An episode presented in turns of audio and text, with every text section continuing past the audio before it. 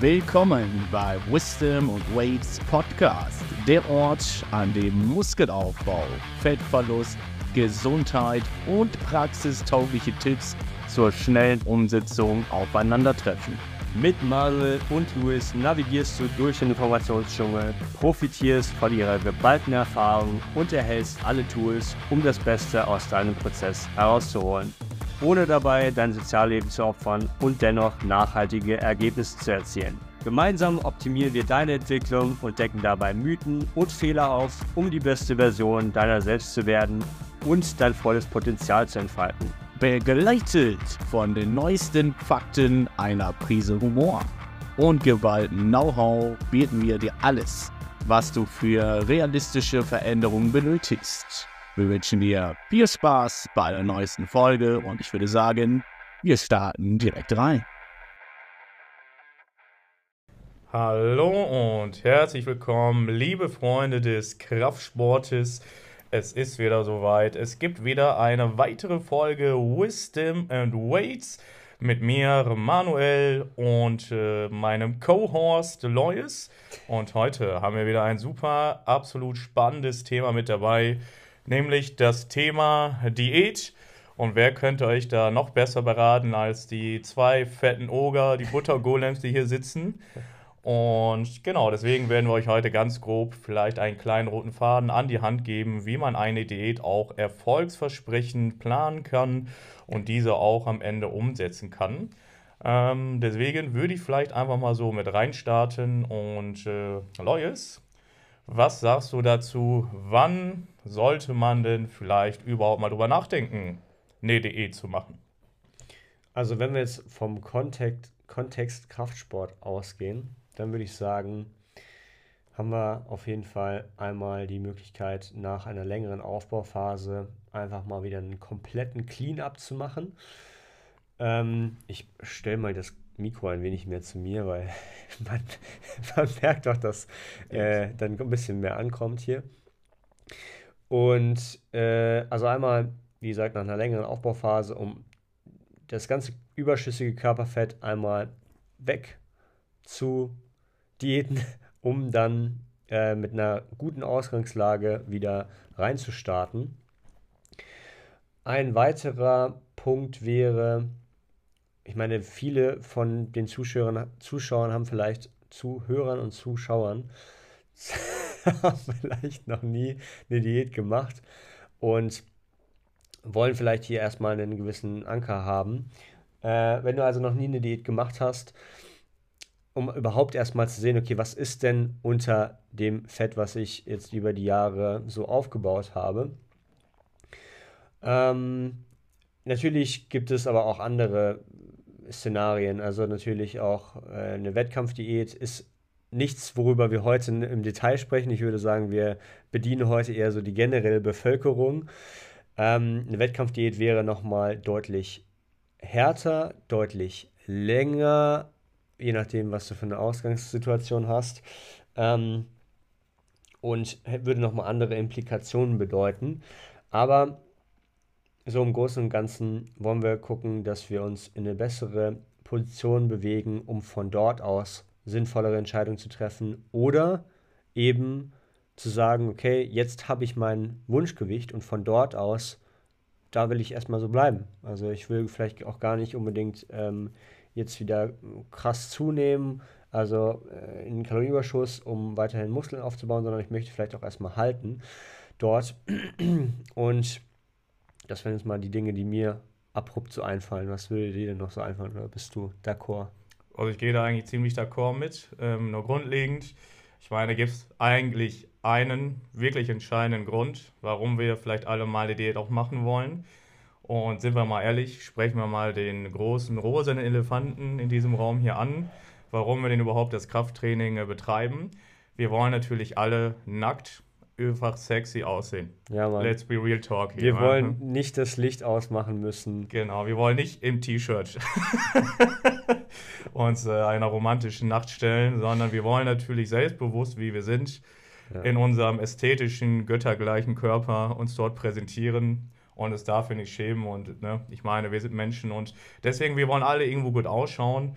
Und ein niedriger Körperfettanteil ist natürlich im gewissen Kontext und in den meisten Kontexten natürlich deutlich auch attraktiver. Und äh, dabei fühlt man sich auch nochmal gut. Und deswegen, das ist natürlich der Hauptgrund, warum man überhaupt eine Diät machen möchte. Auf der anderen Seite, wenn wir hier gerade im Westen äh, uns äh, auch befinden, haben wir natürlich eine große Adipositas-Epidemie. Weil ich weiß noch, als ich zur Schule gegangen bin, in der siebten, achten Klasse im Biologieunterricht, hatten wir auch diverse Statistiken zum Beispiel besprochen gehabt. Und da war es noch so, dass jeder vierte, also 25 Prozent der erwachsenen Bevölkerung stark übergewichtig war. Nicht nur übergewichtig, sondern stark übergewichtig. Und mittlerweile ist es schon jeder Dritter geworden. Krank. Das heißt, genau, und ich meine, das ist jetzt vielleicht roundabout 15 Jahre her. Und da merkt man schon den Trend natürlich da draußen, was natürlich auch multikausal ist, viele Gründe, warum das so ist. Aber deswegen äh, gibt es natürlich für viele Menschen auch für den gesundheitlichen Aspekt mal wieder eine Diät zu machen, um äh, tatsächlich äh, sowas wie eine Insulinsensitivität oder eine Insulinresistenz zu bekämpfen, Stichwort Diabetes zum Beispiel. Es geht auch um Blutdruckgeschichten, ne, um weitere kardiovaskuläre Implikationen oder auch um zum Beispiel die Blutfettwerte wieder in einen vernünftigen Bereich zu bekommen, um einfach vielleicht auch wieder in Striking Area der Gesundheit mit reinzukommen.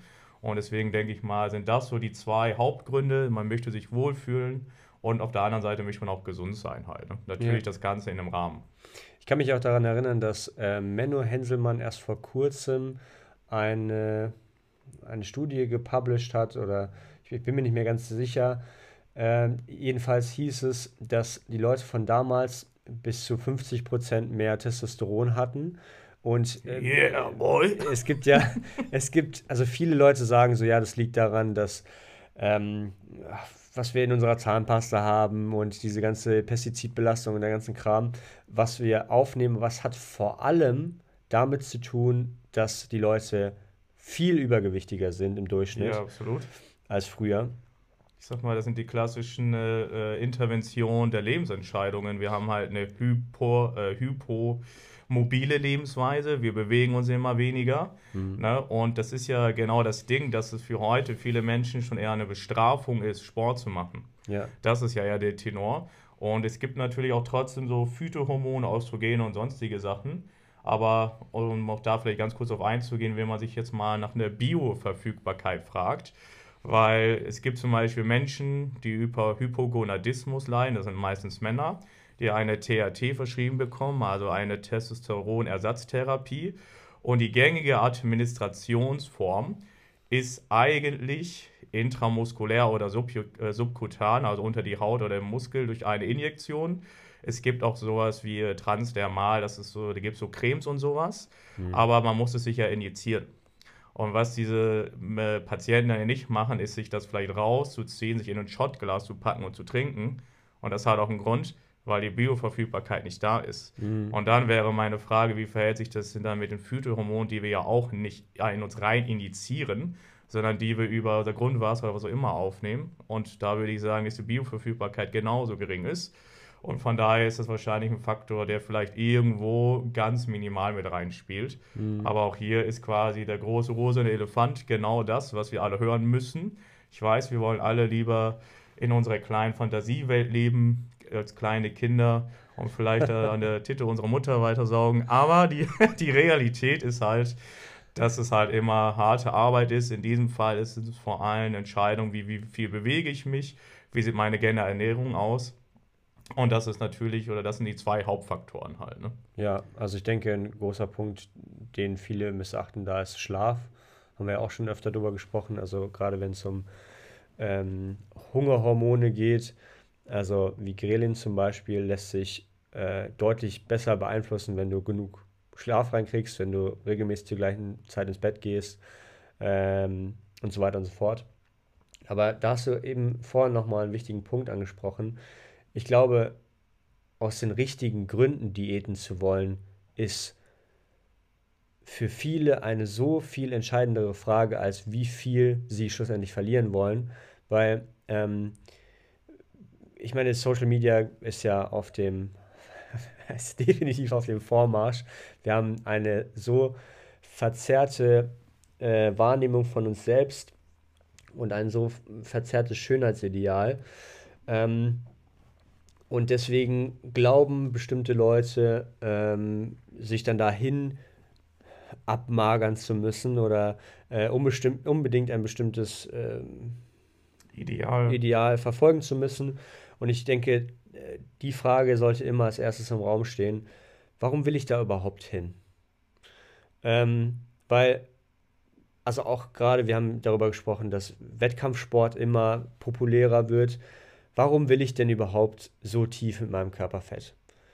Will ich das, weil ich Bock habe auf den Prozess, also weil ich den Sport so sehr liebe, dass ich äh, wochenlang, ähm, also ich spreche jetzt vom Wettkampfsport, das kann natürlich bei, bei einer Diät für die generelle Bevölkerung ein wenig äh, anders aussehen, also ein wenig ist gut. Ähm, habe ich den Bock darauf, wochenlang zu diäten, einfach nur im Tunnel zu sein, auf soziale Events zu verzichten und so weiter und so fort, ähm, um dann schlussendlich auf einer gewissen ähm, auf einem gewissen Körperfettprozentsatz zu sein, um mich neben Leuten zu vergleichen oder um neben Leuten zu stehen, um mich vergleichen zu lassen.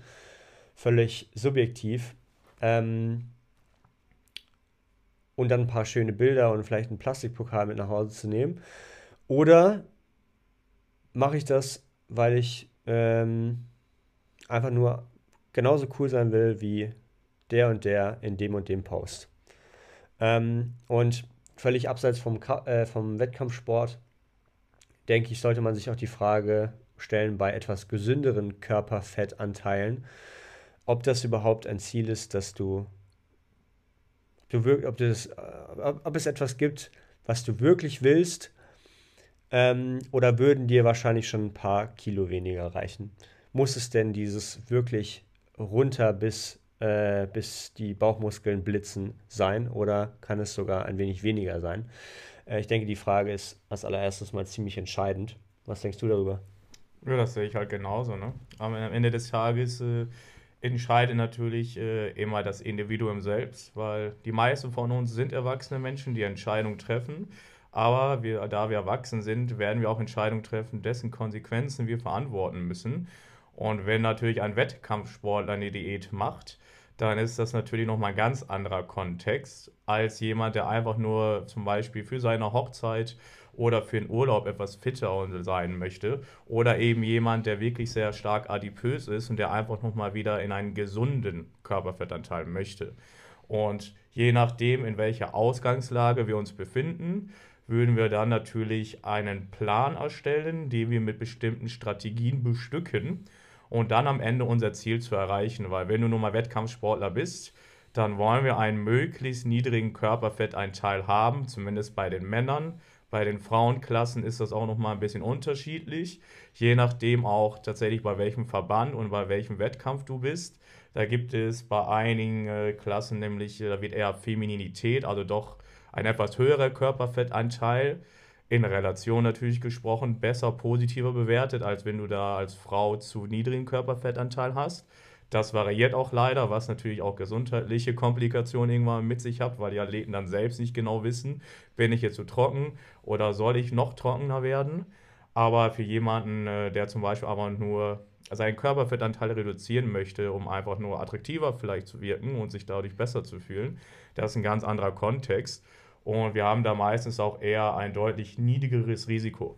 Ja. Und jede Entscheidung, die ich quasi treffe oder die wir gemeinsam treffen, hat immer ein äh, Kosten-Risiko-Verhältnis. Und das muss man miteinander abwägen und daraufhin dann natürlich eine rationale Entscheidung festlegen. Ja. Ähm, wenn wir jetzt darüber nachdenken, wie wir eine Diät planen, dann denke ich, steht als allererstes mal im Vordergrund, also wie gesagt, wir sprechen nicht über eine Wettkampfdiät, weil das ist nochmal ein anderer, eine andere Sache. Aber steht erstmal im Vordergrund, okay, wie viel, ich, wie viel will ich verlieren? Wie lange müsste ich dafür diäten? Und das lässt sich äh, damit beantworten, ähm, also ich würde erstmal die, die Länge der Diät, also den, vielleicht den ersten Block der Diät, ähm, in den Vordergrund stellen.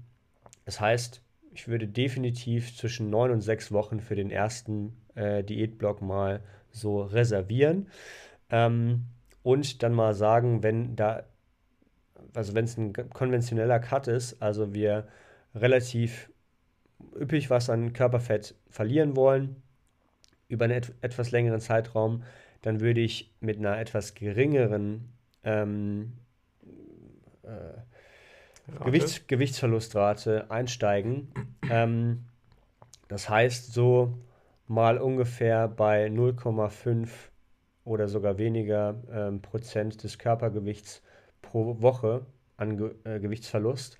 Wobei man aber dazu sagen kann, dass man ruhig auch zu Beginn der Diät vielleicht auch sogar einen Ticken härter noch äh, reingehen kann, ein bisschen härter äh, pushen kann, je nachdem, wie viel Körperfett denn jetzt eigentlich ähm, da ist.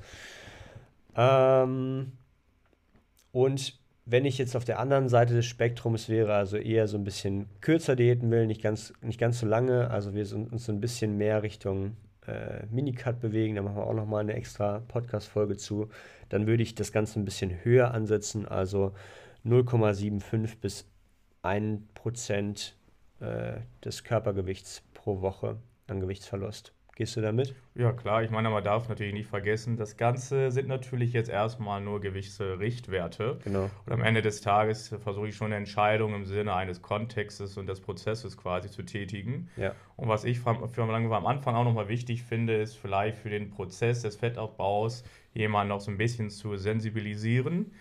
Denn es gibt immer, wie gesagt, diesen leichten Konflikt zwischen Subjektivität und Objektivität zwischen der Tatsache oder zwischen, ich sag mal, was man glaubt oder erwartet, an Gewicht verlieren zu müssen, ja. um vielleicht eine bestimmte Optik zu erreichen und was du aber in der Realität wirklich verlieren musst, um eine gewisse Optik zu erreichen. Und im Idealfall ist es ja auch so, dass wir in einer Diät nicht nur Körpergewicht verlieren wollen, sondern wir wollen möglichst viel Körperfett verlieren. Und von daher schaue ich mit der Gewichtsrate, die du auch schon genannt hast, das sind auch so Richtlinien, mit denen ich arbeite, ne, dass ähm, je nachdem, ob ich zum Beispiel am Anfang bin, da kann es auch noch mal ein bisschen aggressiver sein, da kann auch das Defizit zum Beispiel im Bereich 20 bis 30 Prozent in Kilokalorien gesprochen zum Beispiel sein, dass wir so die ersten, ähm, die erste Rate überhaupt erreichen, die vielleicht auch ein bisschen höher ist. Und je länger sich dieser Prozess sieht, desto geringer wird auch die Rate und sollte sie auch sein weil wir natürlich ja auch irgendwo Muskulatur erhalten wollen und die unsere hart erarbeitete Muskulatur nicht aufverlieren wollen. Und deswegen treffe ich solche Entscheidungen natürlich immer kontextadäquat. Aber mit diesen groben Richtlinien kann man auf jeden Fall sehr gut arbeiten und hat auch die Garantie, dass das meiste davon Körperfett ist. Aber wichtig ist, das ist halt eben ein Prozess und der dauert auf jeden Fall auch einige Wochen. Und das ist eben das Wichtige, dass man da nicht auf diesem Zwischenweg aufgibt sondern trotzdem versucht, das meiste die Dinge zu tun, die einfach notwendig sind, den Prozess ablaufen lässt. Und dafür bietet sich ja auch vor allem dieses Coaching an, weil du eben jemanden externes hat, der dich begleitet, der die Kontrolle hat. Weil gerade ist, äh, wenn man dann versucht, Körperfett zu verlieren und eventuell zeigt die Waage da ein unerwünschtes Ergebnis, obwohl auch das eben nur unsere Masse auswiegt und kein direkter Indikator für Körperfett ist, dann trifft man subjektiv wieder irgendwelche Entscheidungen, die vielleicht doch eher den Prozess wieder behindern, als dass sie ihn beschleunigen. Ja. Und deswegen empfehle ich am Anfang oder habe ich quasi so eine Art Sensibilisierungsgespräch, wo ich nochmal darauf eingehe, hey, das ist unsere Zielsetzung und das und das sind Nebeneffekte, die auch auftreten können. Macht dir aber keine Sorgen, am Ende des Tages wirst du dann verstehen, warum wir da durch mussten und wir stolz auf dich sein, aber wir müssen schauen, dass wir den Prozess vorantreiben. Und vor allem ähm, könnte es auch sein, dass wir mehr Gewicht verlieren müssen, als du dir jetzt vorstellst, um zumindest dein gewünschtes Ziel oder gewünschten Körperfettanteil zu erreichen. Wollte ich gerade sagen, also wenn äh, oft geht, gehen dann diese Leute davon aus, also sie haben sich auf irgendeine Bioimpedanzwaage im Gym gestellt, äh, die, die ihnen dann sagen, ja, so und so viel Körperfett habe ich und äh, dann erzählen die mir das und ich kann eigentlich nur schmunzeln, weil äh, das, das Bild sagt etwas anderes, also das Bild im Spiegel. Da muss deutlich mehr Körperfett runter als äh, die, ich sag mal, als die vier Kilo, die dann die Person verlieren möchte. Es sind dann eher so acht oder eher zehn Kilo, äh, die dann runter müssen. Und ja, gerade eben dafür ist Coaching da, um ein so objektives Auge auch mal in den Prozess einzuladen und ähm, dann auch mal die harte Wahrheit zu hören, wie viel dann jetzt eigentlich wirklich runter muss. Ähm, und dementsprechend dann sich zu fragen, okay, wie lange würde ich den ersten Block der Diät machen, weil in der Regel ist es so, dass man sich auch gut und gerne mal ein bisschen mehr Zeit für eine Diät nehmen kann, nehmen sollte, äh, weil das, also wir haben ja gerade schon von Richtlinien gesprochen, Richtlinien einfach auch nur Richtlinien sind. Und wenn es dir nicht möglich ist, aufgrund deiner, ähm, deines Alltags oder ja, den dementsprechenden Umständen, äh, 0,5 Kilo oder ein bisschen mehr zu verlieren, dann muss man die Gewichtsverlustrate etwas reduzieren. Aber solange das nachhaltig ist und du, solange du regelmäßig Gewicht verlierst, kommst du da an. Und ähm, viele wollen natürlich immer schön viel, äh, schön schnell, merken dann aber, dass sie komplett ausgebrannt sind äh, nach den ersten drei Wochen, weil sie sich äh, runterhungern äh, weil sie die Kalorien direkt von Anfang an, also alle Karten auf den Tisch legen, keine in der Hand behalten, um noch weiter zu pushen, indem sie äh, die Kalorien direkt mal aufs absolute Minimum äh, runter reduzieren und sich dann fragen, warum sie nicht noch weiter nach unten kommen, ähm, weil sie schon von Anfang an sich den ganzen Weg verbaut haben quasi und natürlich auch dann mit dem Maximum an Cardio starten und so weiter, statt einfach mit ähm, möglichst vielen auf der, mit möglichst vielen Karten auf der Hand zu starten, mit einer kleinen Menge an Cardio, einer kleinen Menge an Alltagsbewegung, einer kleinen Menge an äh, Kaloriendefizit und das Spiel dann über mehrere Wochen spielen, weil du hast es nicht eilig, du musst nicht auf die Bühne und ähm, keine Sau interessiert, wie du am Strand aussiehst, auch nicht im FKK-Bereich. Ähm, eigentlich gerade da. Eigentlich. siehst die Leute, wie du aussiehst. ja, aber nur zwischen den Beinen. ähm, oder je nachdem. Ähm, an den, wie sagt man, sekundären Geschlechtsmerkmalen. Ja, das ist ein anderes Thema. Das ist ja an der Nase des Mannes und so. Ne? Genau. Ähm, aber dass du dir einfach Zeit dafür lässt. Ähm, es sei denn, du willst ab einem bestimmten Zeitpunkt äh, genau da sein, aber dann müssen natürlich auch die Umstände passen. Und gerade diese Realisation haben die meisten Leute nicht, dass die Umstände einfach dafür nicht gut genug sind oder sie die Umstände dafür nicht schaffen können. Und ähm, dann muss man eben gucken, dass man das auf andere Weise hinbekommt. Ähm, und dann ist es eben kein Bilderbuch-Cut, wo du äh, 0,5 Kilo jede Woche verlierst und einfach nur ja, kaum was an Gewichtsschwankungen hast. Ein weiteres Thema ist da ähm, zum Beispiel äh, das Thema Menstruation. Also wir haben natürlich auch schon darüber gesprochen, inwiefern das einen Einfluss auf unser, äh, beziehungsweise einen Einfluss auf äh, das Frauengewicht hat. Und da sind die Gewichtsschwankungen teilweise sehr groß. Also ich weiß nicht, was du für Erfahrungen gemacht hast, aber ich habe äh, teilweise auch schon mit relativ kleinen Frauen eine, Gewichts-, eine Gewichtsschwankung von bis zu 5 Kilo gehabt ähm, über den Verlauf eines Monats. Und ähm, auf der anderen Seite war es dann teilweise bei anderen Leuten, bei anderen Frauen eine sehr viel geringere äh, Gewichtsschwankung oder fast keine. Und das schon mal im Hinterkopf zu behalten, ist so wichtig, weil wenn du einen Gewichtsverlaufstrend über mehrere Wochen beobachtest ähm, und einfach alle Variablen hältst, also regelmäßig deine, äh, deine Alltagsbewegungen dokumentierst im Sinne von deine Schritte, ähm, dein Cardio dokumentierst und den Kalorienintake und dabei auch noch sauber arbeitest, hoffentlich, ähm, dann kannst du schon recht gut sehen, okay, so verhält sich mein Körpergewicht, wenn ich jetzt noch meine Tage habe. Ähm, und das eben nicht von Tag zu Tag abzumachen und nicht jedes Mal einen emotionalen äh, Breakdown zu erleiden. Wenn ben und Jerry's ist schon geöffnet worden. Also die Dusche ist an, Embryohaltung Ben Jerry's Ja. und keine Ahnung, Ben Affleck im Hintergrund oder ich weiß auch nicht. Ja, Christine, äh, Celine de Jong, weißt du? Ja. Und dann geht's los. Ja. Und nee, also ich meine, da sprichst du auch schon ein reales Thema an. Deswegen, ich habe es ja auch schon mal erwähnt, weil die Waage selbst ist eine Metrik, die ich verwende oder die wir verwenden. Sie ist aber kein direkter Indikator für Körperfett, sondern sie zeigt unsere Masse an. Und unsere Masse in diesem Moment, die jetzt auf dieser Waage quasi wirkt. Und da steht halt eben Kilogramm, da steht nicht Körperfettanteil oder irgendwas anderes.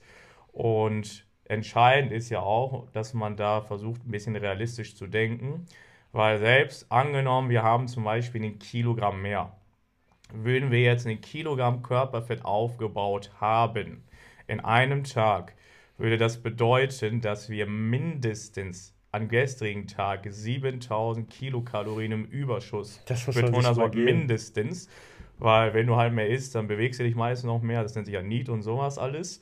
Ähm, aber mindestens 7000 Kalorien gegessen hast. Und ich bezweifle mal, dass du das gestern getan hast. Und der menschliche Körper ist auch nicht so schnell in diesen Prozessen, dass du von heute auf morgen ein Kilo Körperfett aufbaust. Also eine wirkliche adipose Struktur. In den meisten Fällen ist es halt eben Wasser. Und gerade bei Frauen hast du halt eben höhere Fluktuationen aufgrund ihrer Mensis. Das heißt, sehr gut zu wissen wäre zum Beispiel, ob äh, die Frau selbst überhaupt weiß, wie viele Tage exakt ihr eigener individueller Menstruationszyklus geht. Denn diese 28 Tage ist halt der Medianwert. Aber du, dein persönlicher könnte auch 32 gehen oder 26. Und teilweise sind die sogar die Abweichungen, wie ein normaler äh, oder eine normale Mensis medizinisch gilt, auch schon sehr krass. Und ich meine, unterrum ist es 21, obenrum bis fast 40 oder so. Und du musst ja vorstellen, wie viele Tage das sind, wo Hormone Dinge tun und die Wassereinlagerung verändern. Und das geht aber als normal. Und von daher ist es gerade mit einer Frau immer auch sehr wichtig, vielleicht eben nicht nur auf das Gewicht einzugehen, sondern auch gerne mal Körpermaße zu nehmen, sich ein Maßband vielleicht zu nehmen, Hüftumfang zu messen, einen Brustumfang, okay, bei Frauen jetzt nicht unbedingt, bei Männern zum Beispiel. Oder wer auch möchte, das ist, lasse ich immer gerne jemanden frei. Es gibt eigentlich ganz günstig so Kaliper, Körperfettmessangen und dass man sich bei sich selbst einfach mal die drei fettesten Körperstellen nimmt, die man auch selbst gut erreichen kann. Und dann nimmst du einfach immer da dir die Kaliper, die Körperfettmessange, schreibst die Millimeterzahlen auf und hast auch so viel äh, andere Metriken, die da in die Rolle spielen. Oder auch andersrum, wenn ich zum Beispiel jemanden aus einer Aufbauphase habe, der eigentlich, sag mal, sehr energiedichtes Essen konsumiert, wie zum Beispiel Reis, und wir das Ganze umstellen in, einer, in einem Energiedefizit, aber dafür eher in einem hohen volumigen Essen, wie zum Beispiel dann so wie auch Haferflocken, wo Ballaststoffe drin sind, oder wir tauschen Reis zu Kartoffeln, dann ist das Volumen, was wir ja zusätzlich aus, auch essen, jetzt in unserem Magen-Darm-Trakt und zeigt sich auch auf der Waage. Ja. Das heißt jetzt nicht, dass wir adipöse Strukturen aufgebaut haben oder nicht verloren haben, sondern es heißt lediglich, dass jetzt unsere Masse, die aus vielen Strukturen besteht, da jetzt ausgewogen wird. Und wir werden wahrscheinlich an einem Tag irgendwo Körperfett oder Muskulatur aufgebaut oder verloren haben. Aber unsere normalen Wagen sind viel zu unselektiv oder unkalibriert und unsensibel, dass sie das wirklich in der Realität messen könnten. Ja. Weil da sind wir, keine Ahnung, wie im Grammbereich vielleicht oder so. Da Genau kannst du das gleiche wie Muskel, beim Muskelaufbau auch. Genau. Ja, du kannst, also du, selbst wenn du nicht zunimmst auf der Waage, dann kann es trotzdem sein, dass du Muskeln aufbaust, weil Muskelaufbau passiert im Grammbereich. Und so ist es halt. Ne? Und deswegen ist immer so eine Sensibilisierung dafür auch immer wichtig. Das ist natürlich immer schwer, weil wir Menschen sind emotionale Wesen. Aber erstmal ein Bewusstsein zu schaffen und dann vielleicht äh, das Ganze nochmal zu integrieren, ist quasi auch so ein Teil des Prozesses. Aber genau dafür sollte auch ein Coach da sein, dass er dich dabei eben auch begleitet und dich halt eben in die Realität mit reinholt Ja. und dich quasi dann auch wieder beruhigt. Nicht, weil wir dich beruhigen wollen, das natürlich auch, aber weil es ja auf logischer Ebene absolut gar keinen Sinn macht, in einem Tag ein Kilo Körperfett aufgebaut zu haben. Ja. Wo, wo ist denn das dann an dir? Ja. Ne? Man fällt, verfällt dann eben ganz schnell in dieses, in diese Fuck it-Einstellung. So, ah, kacke, ich habe heute reingeschissen, also ist alles für den Arsch, deswegen äh, esse ich jetzt den Rest des Tages auch nur noch Mist oder den Rest der Woche, ähm, weil, keine Ahnung, ich fliege nächste Woche in Urlaub und jetzt sowieso alles, sowieso alles egal. Ähm, ich meine, man könnte da noch so viel weiter ausholen im Sinne von, ich halte es so für, für absolut irrelevant für einen, für einen Urlaub zu Diäten. Ey. Vor allem, wenn es ein All-Inclusive-Urlaub wird, dann kann es eh sein, ne? ja, lass es doch einfach. Ähm, also, das ist schon das, ist schon das absolut falsche Ziel. Ähm, nee, aber eben, also ich meine, okay, wenn, wenn ich sage, äh, ich würde vielleicht für meinen für meinen Sakko, in das ich vor 20 Jahren mal reingepasst habe. Da will ich wieder reinpassen.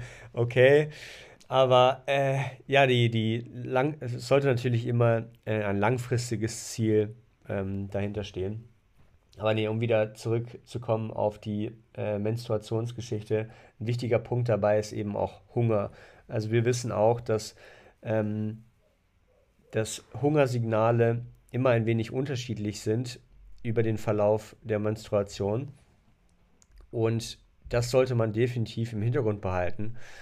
Ähm, und dass man sich darüber eben im Klaren ist, dass, ähm, oder ich sag mal vielleicht auch sogar einen gewissen Zeitpunkt festmacht, ähm, ab wann die Hungersignale größer werden über den Verlauf einer Menstruation im Kontext Diät, ähm, um sich ich sage mal auch in einer gewissen Weise emotional darauf vorzubereiten, weil auch da ist es so, dass ähm, ich meine, in, während der Menstruation kann es natürlich auch sein, dass Emotionen sich verändern und dass man eben auch da dann weiß, okay, nächste Woche kann es sein, dass ich deutlich emotional auf bestimmte Dinge reagiere, dementsprechend auch ähm, mein Essverhalten ähm, nochmal vielleicht äh, ja, reflektiere in diesem Zeitraum und vielleicht auch nochmal mit meinem Coach darüber spreche, inwiefern ich darauf reagiere. Ähm, das ist bei der einen mehr, das ist bei der anderen weniger. Aber dass man sich eben darüber im Klaren ist, halte ich für sehr wichtig. Ja, absolut. Ne? Also das ist für mich eigentlich eh immer eine wichtige, schon fast Paradigma. Ähm, dass ich immer versuche, Leute auch für diesen Prozess, wie gesagt, schon zu sensibilisieren und ein Bewusstsein zu entwickeln, war gerade auch das Thema Hunger äh, ist halt etwas, das nicht nur in, äh, während der Mensis, sondern generell ja in einer Diät auch ein Thema ist. Ja. Und allgemein ist, gibt es oder heutzutage eher die Problematik, dass die meisten Menschen von uns gar kein normales Hunger- oder Sättigungsgefühl überhaupt mehr kennen, sondern was sie als Hunger oder Sättigung empfinden oder empfinden wollen, ist nicht normales, ich sag mal normales äh, physiologisches Hunger und äh, Sättigung, sondern es geht schon eher um so eine Übersättigung. Das ist äh, das quasi mit einer psychologischen, aber auch emotionalen Komponente korreliert, weil viele Lebensmittel und Nahrungsmittel dann extra auch so produziert werden. Ich meine, wir haben eine Lebensmittelindustrie, damit sie sehr gut schmecken was natürlich ein positives Empfinden als auch Emotion hervorbringt. Und wenn wir meistens jetzt essen wollen, haben, liegt es nicht daran, weil wir wirklich Hunger merken, wahrnehmen, sondern weil wir dieses positive Erlebnis leben wollen.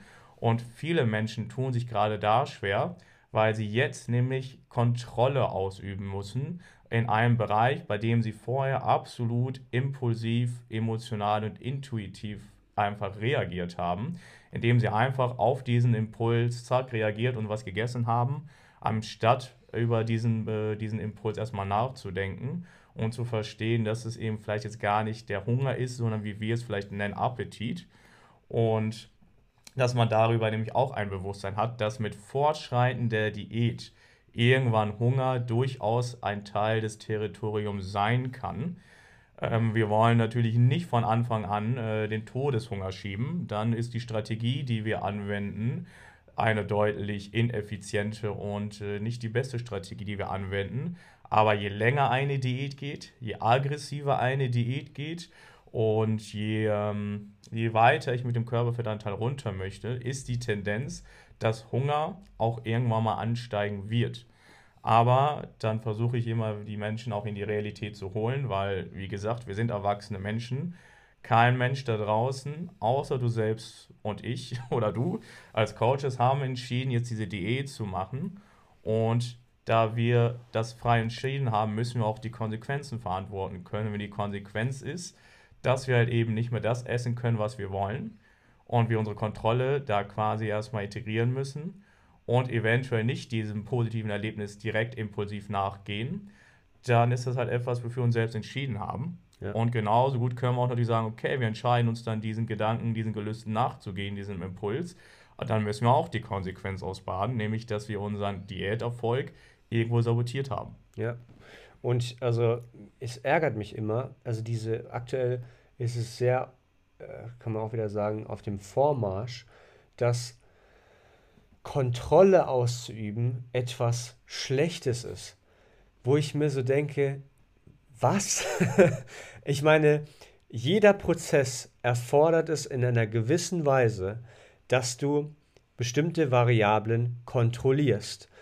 Weil wenn du sie nicht kontrollierst, dann hast du, dann, dann läuft alles auf, woran willst du denn irgendwas messen? So. Und ähm, ich bin nicht unbedingt äh, ich, dazu geneigt, jedem zu sagen, dass er mit äh, einem Mahlzeitenplan oder mit Kalorientracking arbeiten soll, aber das sind nun mal die präzisesten Möglichkeiten, ähm, um ein Kaloriendefizit zu erzeugen und um langfristig Anpassungen vorzunehmen. Wenn du dich ähm, nur darauf konzentrierst, deinen Hunger zu managen, ähm, in irgendeiner Weise und auch, ich sag mal, deine Lebensmittelauswahl vergrößerst, dann läufst du immer noch Gefahr, ähm, hinsichtlich deiner Ernährung, nicht nur hin, nicht, nicht hinsichtlich des, äh, des Kalorienverbrenns, ähm, irgendwann hinsichtlich deiner Ernährung nicht mehr so viel Kontrolle zu haben, weil deine Ernährung vielleicht ähm, jeden Tag anders aussieht. Und natürlich auch dein Hungerempfinden jeden, jeden Tag anders ist. Also, und um zu gewährleisten, dass du Muskulatur erhältst, um zu gewährleisten, ähm, dass du normale Hungerlevels hast, solltest du natürlich auch eine gewisse Proteinmenge reinbringen. Und wenn du das immer nur anhand deines Gefühls machst, dann ist das meiner Meinung nach ein sehr äh, unzuverlässiger, eine sehr unzuverlässige Möglichkeit, ähm, ein Kaloriendefizit zu erzeugen.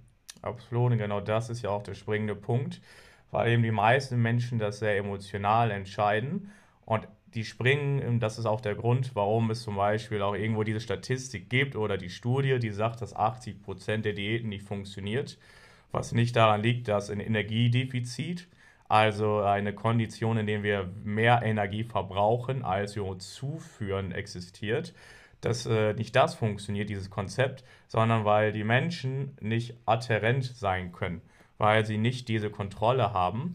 Und wenn du halt nur impulsiv nach deinem eigenen Empfinden etwas isst, dann ist deine erste Reaktion, okay, ich will abnehmen, also gehe ich ins andere Extrem und gefühlt faste ich jetzt gefühlt drei, vier Tage und esse gar nichts, mache, was weiß ich, äh, stundenlanges Cardio und dann ist natürlich auch klar, dass das Ganze nicht funktionieren kann, weil wir brauchen ja irgendwo die funktionierende Strategie als Weg, um dorthin zu kommen.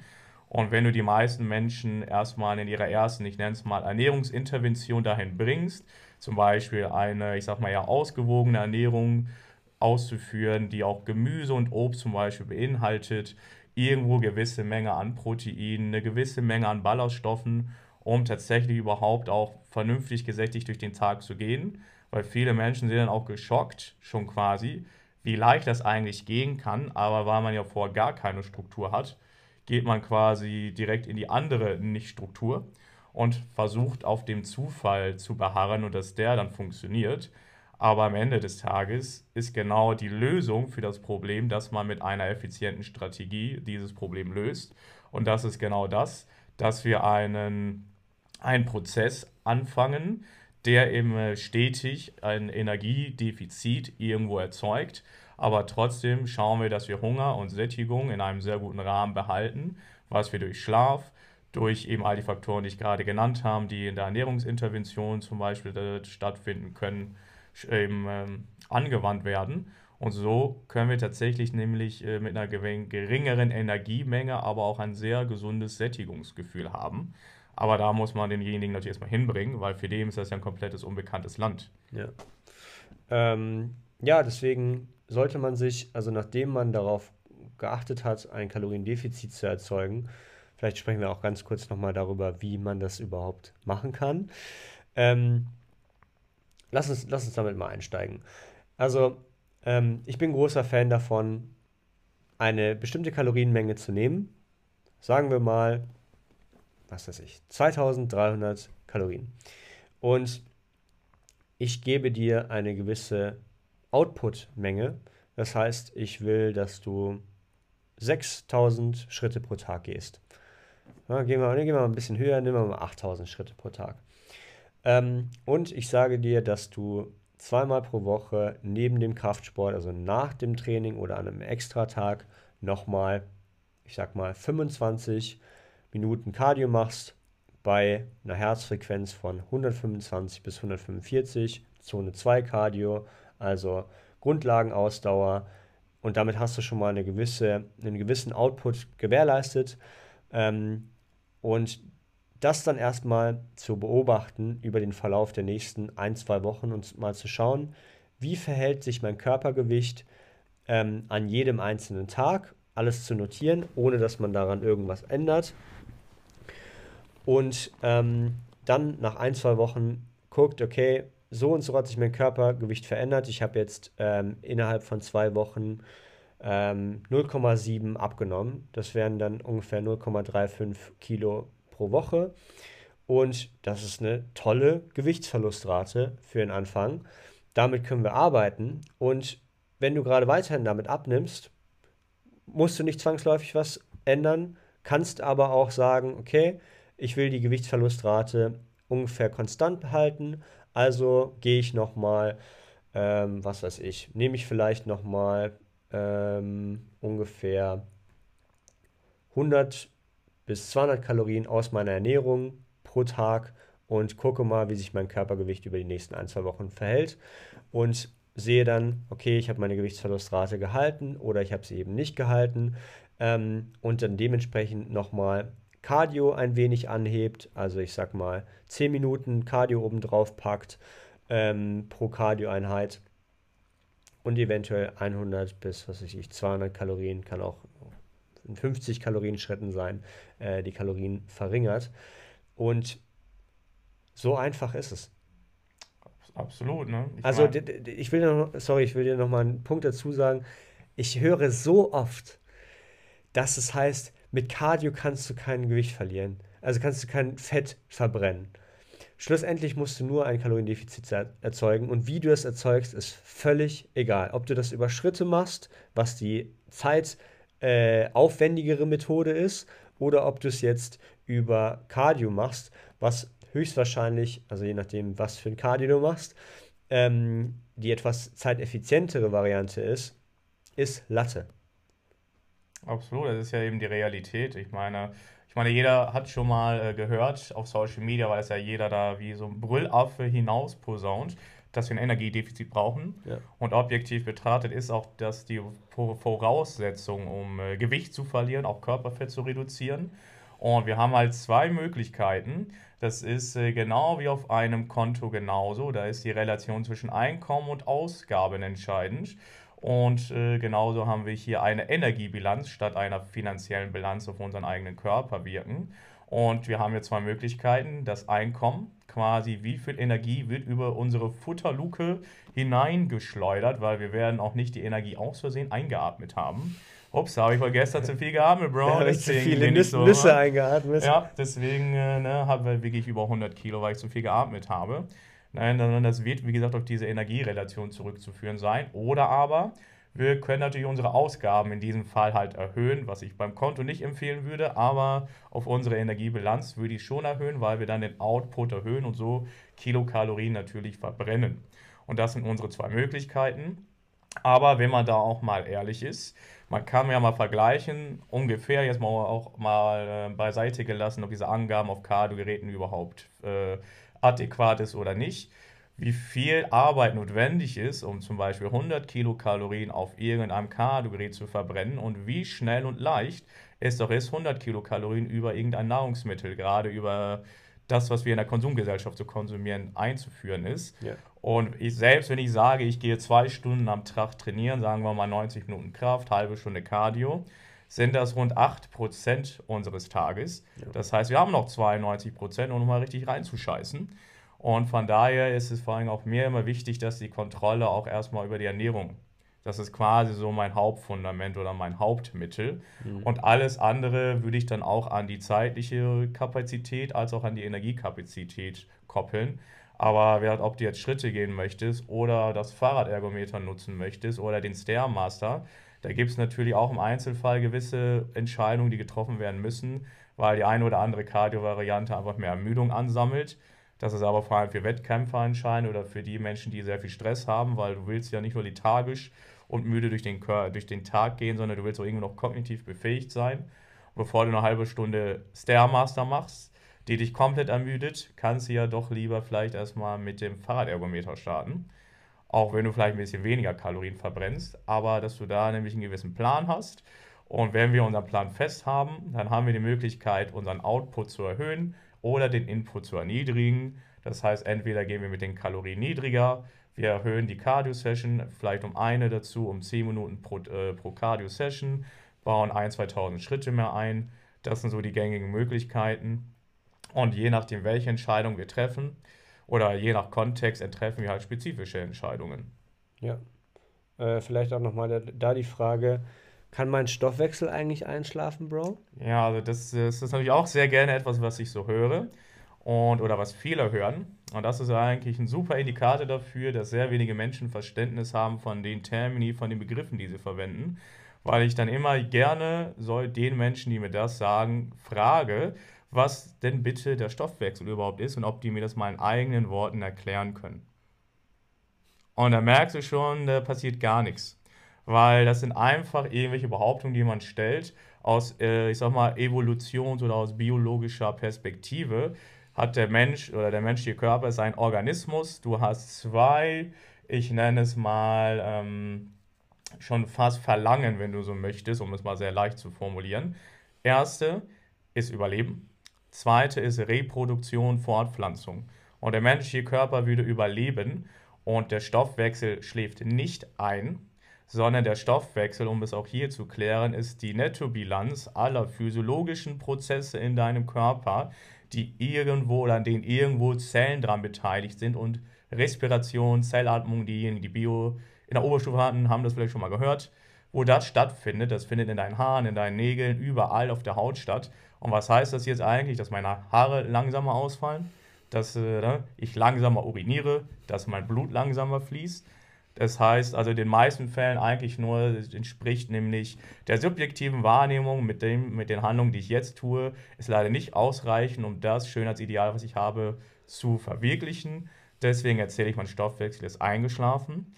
Ähm, was halt eben passiert ist, der menschliche Körper will überleben und aus diesem Fall reduzieren wir nämlich unterbewusst, wenn du so möchtest, unseren sogenannten zum Beispiel NEAT. Das ist ein Akronym, das steht für Non-Exercise Activity Thermogenesis oder Nicht-Aktivitäten ähm, oder nicht, äh, ich sag mal, Trainingsaktivität, ähm, Wärmeentstehung, wenn man so möchte. Und wir reduzieren halt unsere Bewegungen, um halt energiesparend zu funktionieren. Das heißt, irgendwann mal ist die Idee zu fortgeschritten, dass du am Tag weniger blinzelst, dass du langsamer kaust. Unterbewusst suchst du dir vielleicht, wenn du einkaufen fährst, äh, den super nahen Parkplatz am Eingang. Für dein Gehirn macht das aber keinen Unterschied. Bist du in meinem hohen äh, energetischen Zustand, parkst du halt irgendwo unterbewusst ziehst du vielleicht ein paar Runden, weil die ganz nah gerade besetzt ist. Und das sind so Dinge, die wir hier konsiderieren. Einfach nur, dass man unterbewusst sich halt weniger bewegt. Das ist quasi ein energiesparende äh, Mechanismus, um halt zu überleben. Aber der Stoffwechsel äh, schläft nicht so einfach ein und nur weil wir jetzt, was ich, paar Kohlenhydrate essen, ist halt wie in so ein Feuer, dass äh, wir unseren Stoffwechsel wieder anregen. Es geht einfach nur darum, dass man ein bisschen Ermüdung reduziert diese Ermüdung auch einen gewissen äh, Faktor auf unsere ganzen ähm, Stresshormone eben haben, die zum Beispiel Wassereinlagerungen induzieren und so weiter. Und durch diesen Pausentag hat man eine psychologische Pause, fühlt sich besser, gibt dem Körper vielleicht Zeit, die gewisse Dinge wieder zu festieren. Also, dass man das wieder wahrnehmen kann. Und das ist eigentlich auch nur alles. Ja. Okay, wir haben jetzt äh, ein Kaloriendefizit erzeugt. Wie machen wir das am leichtesten, wenn wir uns mal äh, die Makronährstoffe angucken, also Proteine, Kohlenhydrate, Fette? Ähm, denn es wäre sinnvoll, wenn du deine Diät damit beginnst, dass du mal auf den wichtigsten Makronährstoff schaust, und zwar Protein. Ähm, dass wir hier ungefähr, ich sage mal, 2 Gramm bis 2,5 Gramm pro Kilogramm Körpergewicht reinbringen, um zu gewährleisten, dass wir genug Muskulatur halten, nicht irgendwann Skinny Fett durch die Gegend rennen, weil wir zu wenig Protein reingeworfen haben. Ähm, und Hunger besser managen können. Hat noch ein paar weitere Vorteile. Ähm, aber das wäre mal so der grobe, der grobe äh, Ansatzpunkt. Und ich würde mal so ungefähr 0,8 bis 1 Gramm pro Kilogramm Körpergewicht Fett mit reinnehmen und den Rest der Kalorien dementsprechend über Carbs arbeiten lassen. Ähm, das wäre so der, ich sage mal, Standardweg. Was sagst du dazu? Ja, also ich kann mit dem Ganzen eigentlich im Großen und Ganzen irgendwo anschließen. Also ich arbeite auch sonst ganz gerne, was äh, zumindest die Proteinzufuhr betrifft. So, zumindest ist das, was so auch die Evidenzbasierung eigentlich eher zeigt, zumindest in den Menschen, die auch ein wirklich Krafttrainingsaffin sind, dass so 1,6 bis vielleicht so 2,2 Gramm pro Kilogramm Körpergewicht so der Bereich ist, bei dem man auf jeden Fall auch physiologisch, zum Beispiel Muskelaufbau und sonstige Sachen äh, irgendwo triggert und äh, ermöglicht. Dennoch ähm, darf man auch nicht vergessen, dass eben Proteine irgendwo auch nochmal andere nette Effekte haben, wie zum Beispiel, dass sie eher sättigender sind. Der thermische und, Effekt vom Essen. Genau, zum Beispiel halt. Und ähm, deswegen kann man da natürlich auch höher gehen, vielleicht im Laufe oder im Laufe einer Diät. Je nachdem auch, was für einen Athleten ich überhaupt habe, sind wir zum Beispiel eher im Ausdauerbereich, kann man mit den 1,6 zum Beispiel eher arbeiten, weil dann hast du mehr Platz für Kohlenhydrate oder eben Fette, die die Athleten dann brauchen. Die brauchen eh nicht so viel Muskeln. Genau, ja, es ist ja auch wirklich so. Ne? Und äh, als Krafttrainingsathlet, dann geht es vielleicht doch eher Richtung 2,2. Und in einer sehr drastischen Diät geht es sogar vielleicht noch etwas höher. Denn es gibt so gewisse, ich nenne es mal Energiebereitstellungssysteme, Prozesse. Zum Beispiel der eine Prozess nennt sich Gluconeogenese. Sozusagen, dass Glucose, also Einfachzucker, aus anderen Substanzen aufgebaut wird. Und da gibt es eine Substanz, die wir schützen wollen. Das ist nämlich die Aminosäure. Und Aminosäuren sind ja die Bestandteile von Proteinen. Und in einer normalen Kondition, in der wir nicht in einer Diät sind, wird der Körper, und das sind halt nur so ganz grobe Richtwerte, vielleicht eher so 10% Energie aus der Gluconeogenese erzeugen. Aber im Fortschreiten der Diät kann es auf 20% hochgehen. Und gerade wenn wir Muskulatur erhalten wollen, ähm, gibt es natürlich zwei Möglichkeiten.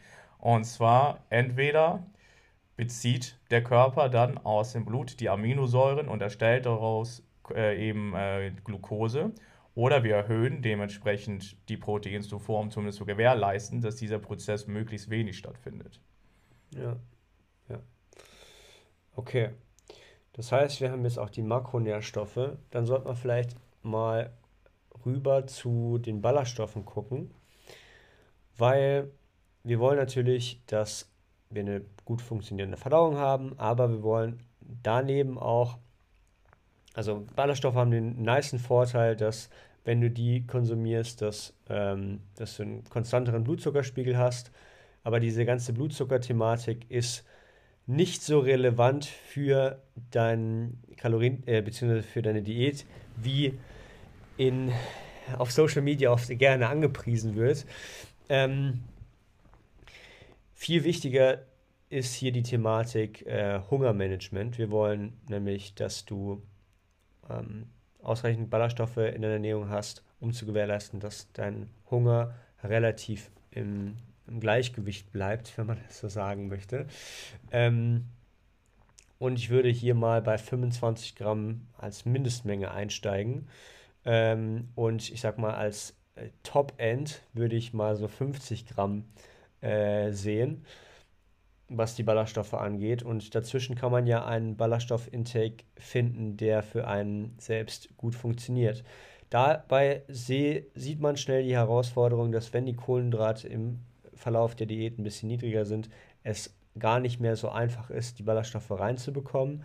Aber es gibt natürlich auch ähm, bestimmte Nahrungsmittel, die deutlich mehr äh, Ballaststoff haben, Ballaststoffe haben als andere. Und da sollte man sich einfach mal so ein bisschen mit auseinandersetzen, was sind denn überhaupt ballaststoffreiche ähm, äh, Nahrungsquellen. Ähm, und die dann versuchen in, den, in die Ernährung einzubringen. Ähm, genau. Ein, das wäre mal das zu den Makros und den Ballaststoffen. Hättest du da noch was hinzuzufügen oder? Nee, im Großen und Ganzen und nicht. Und äh, ne, wie du auch schon sagst, es gibt tatsächlich die anderen Lebensmittel, die ballaststoffreich sind. Darunter würden zum Beispiel auch sowas einfallen, wie zum Beispiel Himbeeren, was man gar nicht so auf dem Schirm hat, aber die wären zum Beispiel relativ ballaststoffreich oder Feigen oder auch zum Beispiel Datteln. Und äh, man kann natürlich schon äh, eine gewisse Abwechslung mit reinbringen, aber was ich auch festgestellt habe, ist äh, gerade in einer Diät wollen wir gar nicht so eine extreme Vielfalt und Variabilität haben, weil wenn wir da eher konstant ähnliche Nahrungsmittel mit nur einer leichten Variabilität äh, konsumieren, haben wir zum Beispiel auch mehr Kontrolle über unser Hungerempfinden. Ja. Weil je variabler unsere Ernährung ist, desto äh, eher haben wir tatsächlich auch wieder Hungersignale. Und da wäre dann zum Beispiel nochmal bei der Nahrungsmittelwahl, was ich als Empfehlung gebe, sie relativ konstant zu haben mit leichten Abwandlungen, nicht so sehr vielleicht im Aufbau, wo wir viel mehr Abweichung oder Abwechslung haben wollen. Ähm, und das wäre einfach noch so ja. der Punkt, den ich heute anspreche. Aber sonst ja. passt es eigentlich soweit. Ähm, gut, dann natürlich darauf achten, dass mit zunehmender Länge der Diät, dass man darauf achtet, vielleicht einmal die äh, Diät, wie du hast auch schon gesagt, also eine gewisse Monotonie darf da drin sein. Ähm, natürlich wollen wir immer noch recht buntes Gemüse drin haben, recht bunt Obst, äh, wenn möglich. Natürlich äh, möglichst äh, kalorienarm, dafür hochvolumig. Ähm, um einfach zu gewährleisten, dass wir immer noch viel auf dem Teller haben. Ähm, weil natürlich da eben auch der psychologische Aspekt da eine Rolle spielt. Genau. Das wäre das, was ich dazu sagen wollte. Hast du dazu noch einen Punkt? Nee, also das wären halt so die gängigen Interventionen halt, ne? Ja, ja. Und ja. Und da vielleicht auch nochmal Hunger per se. Also es, kennst du den Steak-Test? Den Steak-Test? Der Steak-Test ist, wenn du, ähm, würdest du, wenn du, ähm, wenn du Hunger hast, also angenommen, du hast Bock auf Schokobons oder so, würdest du jetzt in dem Moment auch ein Steak essen? Wenn ja, dann ist die Wahrscheinlichkeit recht hoch, dass du Hunger hast. Wenn nein, also wenn du nicht stattdessen ein Steak essen würdest, dann ist es höchstwahrscheinlich eher Appetit. Okay, dann habe ich also immer Hunger, weil ich immer ein fettes Ribeye-Steak essen will. so könnte man es natürlich auch sehen. Aber ähm, ich, fand, ich, fand ich ganz cool, habe ich neulich mal gehört. Ähm, für die Hardcore-Veganer unter uns, wäre es dann der Tofu. Ja. Danke. wäre es dann so die, die, Fleischers, die Fleischersatz, das Fleischersatz, die Fleischersatz-Currywurst. Ja. ähm, nee, genau. Dann hätten wir das. Also, was ich ganz cool finde, ist zu schauen, okay, was sind denn Lebensmittel, die wirklich einen sehr hohen Nährstoff, äh, eine sehr hohe Nährstoffdichte haben. Und wir haben darüber auch schon eine Folge gemacht. Ähm, wenn, wenn wir über Priori Prioritäten Ernährung sprechen, da bitte unbedingt mal reinhören ähm, in die drei Folgen, weil die sind, was das angeht, nochmal wirklich Gold wert. Ähm, um ja möglichst viel aus der Nährstoffqualität zu ziehen. Das werden wir jetzt hier nicht nochmal ähm, aufgreifen. Ähm, und dann, ja, könnte man noch über eine gewisse Mahlzeitenfrequenz sprechen, aber um das kurz zu halten, nimm eine Mahlzeitenfrequenz, mit der es dir einfach fällt, deinen Hunger zu managen. Also das kann zwischen drei, aber auch meinetwegen sechs Mal am Tag sein. Es muss für dich praktikabel sein Ähm, und ja, du kannst mit großen, aber auch kleinen Mahlzeiten arbeiten. Das ist völlig dir überlassen. Ähm, und die Mahlzeitenkomposition sollte vielleicht so aussehen, dass du ums Training herum vielleicht ein paar mehr Kohlenhydrate hast ähm, und an, zu anderen Lebensmitteln vielleicht ein paar weniger, ne, man, anderen Lebens, äh, anderen Mahlzeiten, ein paar weniger. Ähm, vielleicht vor dem Schlafengehen nochmal ein paar Carbs. Das äh, hat gezeigt, den, ähm, den Schlaf nochmal zu verbessern. Und dann könnte man eigentlich direkt zu den Subs springen, oder? Genau, noch was mir auch nochmal wichtig ist, was ich Ja, gerne ansprechen möchte, weil ich auch vor kurzem das wieder öfters gehört habe, äh, da du nicht bei der Frequenz warst und das Thema zum Beispiel des Fastens mir auch einfällt, weil ich ganz oft auch immer höre, ja, aber ich kenne ja Person X und diese Person X hat sogar gefastet und hat trotzdem Wow. nichts verloren. Wo ich dann immer wieder darauf hinweisen muss, das Fasten ist eine nette Strategie, um das Zeitfenster zu reduzieren, indem man etwas konsumiert, aber das Energiedefizit diktiert, ob wir abnehmen oder nicht. Und wenn du deine 16 Stunden fastest, aber in den 8 Stunden wie ein Staubsauger dir alles reinfeist, wirst du auch nicht abnehmen. Und deswegen ist das Timing eher schon irrelevant. Für Wettkampfathleten vielleicht noch interessant, wenn es um die sogenannte Peri-Nutrition, also alles ums Training und im Training herum geht. Aber für die meisten, äh, wie du das auch schon gesagt hast, schau, wie du das in deinen Alltag so gut äh, implementieren kannst, dass du auch möglichst wenig Hunger hast. Und das wäre für dich dann höchstwahrscheinlich die optimale Frequenz, weil die Energiebilanz das Allerwichtigste ist. Und es wirklich so oft höre, dass die Leute nicht verstehen, warum sie nicht abnehmen, obwohl sie gefastet haben.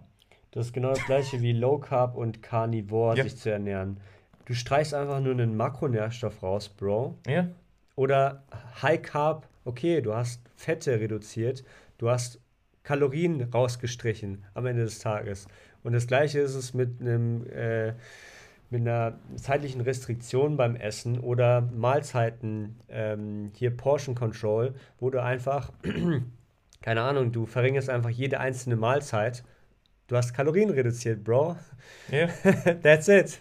Absolut. Und vor allem gerade, weil das Fasten, also wie gesagt, ja, das ist eine Strategie, die man machen kann. Die habe ich selbst zum Beispiel auch sehr gerne praktiziert. Ähm, One nur- meal a day, ne? Ja, das habe ich auch mal gemacht, genau. Aber das hat halt andere Gründe. Das hatte mit Krafttraining und so eigentlich gar nichts zu tun gehabt. Ja. Da ging es eigentlich eher so um die kognitive Fähigkeiten und so halt. Ne? Ja. Und genau, aber ähm, wie gesagt, das ist halt eine Strategie und die Menschen, die dann zum Beispiel dann größere, größere Mahlzeiten bevorzugen, für die ist das eher so eine Suggerierung, dass man diese großen Mahlzeiten hat, weil man eben das Zeitfenster reduziert. Aber auf der anderen Seite, die meisten Menschen, die mit ihrem Gewicht ja Probleme haben, haben auch Probleme mit ihren emotionalen Entscheidungen. Und gerade wenn du lange Zeit fastest, hast du irgendwann mal keine Kontrolle mehr über den Hunger und dann hast du gefühlt gar kein Sättigungsgefühl mehr. Und dann hat dieses Fasten eher noch dazu geführt, dass die Leute halt richtig bingen und richtig viel reinhauen. Jo. Und dann ist das natürlich auch schon eine Praktik, die überhaupt nicht äh, dann äh, reliabel oder angewandt werden sollte. Ja. Aber das ist halt nur ein strategisches Mittel, wie wir auch schon gesagt haben, um eben das Zeitfenster zu reduzieren.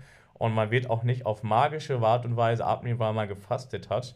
Genauso wie das Thema Zellerneuerung und Wachstumshormone werden ausgeschüttet. Die Leute wollen einfach nur euer Geld und wieder eure Aufmerksamkeit. Deswegen wird da irgendeine eine Kleinigkeit herausgeholt, die überhaupt nicht in so einem vollständigen Bild zu irgendwas Wirklichem führt. Ja, ja. Ich glaube, zu dem Zeitpunkt ähm, kann man noch kurz das Thema Subs ansprechen. Eigentlich gibt es gar kein Sub, was irgendwelches Es- Fett verbrennt. Sub des Tages. Das, genau, das ist das Sub des Tages, das mehr Kalorien reinbringt, aber nicht verbrennt. Ähm, ja, muss man dazu noch was sagen? Supp Supplements, die Fett verbrennen, sind halt Trash. Ja, also ich meine, du hast halt zwei Möglichkeiten. Das eine sind Supplemente in Form von Stimulantien, die dafür sorgen, dass du dich halt mehr bewegst und dadurch einen höheren Energieverbrauch erzeugst. Die andere Variante ist einfach Dinge, die deinen Hunger suppressieren oder vielleicht Ashwagandha oder so, die dein Cortisol äh, suppressieren, um äh, einfach sich besser regenerieren zu können. Aber diese Supplemente werden in keinem Fall dazu führen, dass man einfach adipose Strukturen verliert. Da ist eben das Energiedefizit das allerwichtigste Ding. Genauso, wenn wir zum Beispiel nüchternes Cardio machen wollen, hört man auch sehr gerne, dass Zitrone wir. Zitrone ins Wasser. Ja, oder Zitrone ins Wasser, dass du ja dann äh, eine höhere Fettverbrennung hast.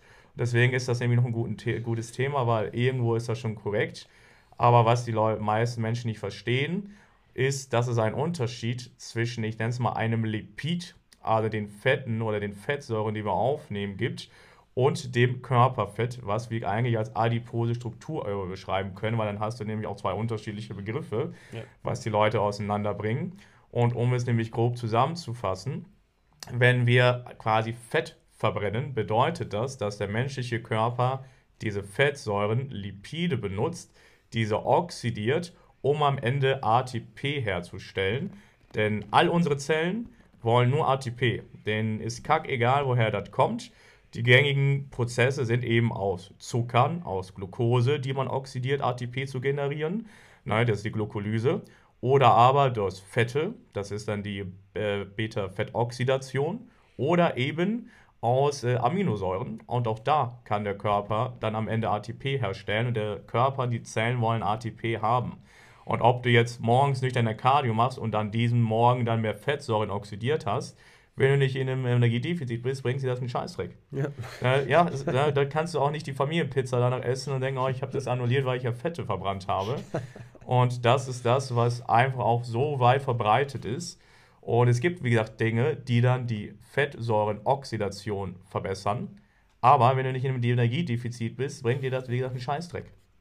Deswegen würde ich mir darüber gar keine Gedanken machen, sondern auch das Cardio machst du dann, wenn es in deinen Zeitplan passt und Ende wie du mit ähm, täglich einem Big Mac Körperfett verlierst, das erzählen wir dir dann in der nächsten Folge. ja. ähm, nee, ich glaube, wir haben es ziemlich gut auf den Punkt gebracht. Oder? Ja, ja ich meine, man kennt uns. Ne? Ja, also, wenn wir was kennen. wenn du Schwierigkeiten dabei hast, deine Diät zu planen, konstant zu bleiben oder einfach eine gewisse Rechenschaftspflicht brauchst, jede Woche, jeden Tag, dann komm gerne auf Manuel oder mich zurück. Komm gerne ins Coaching.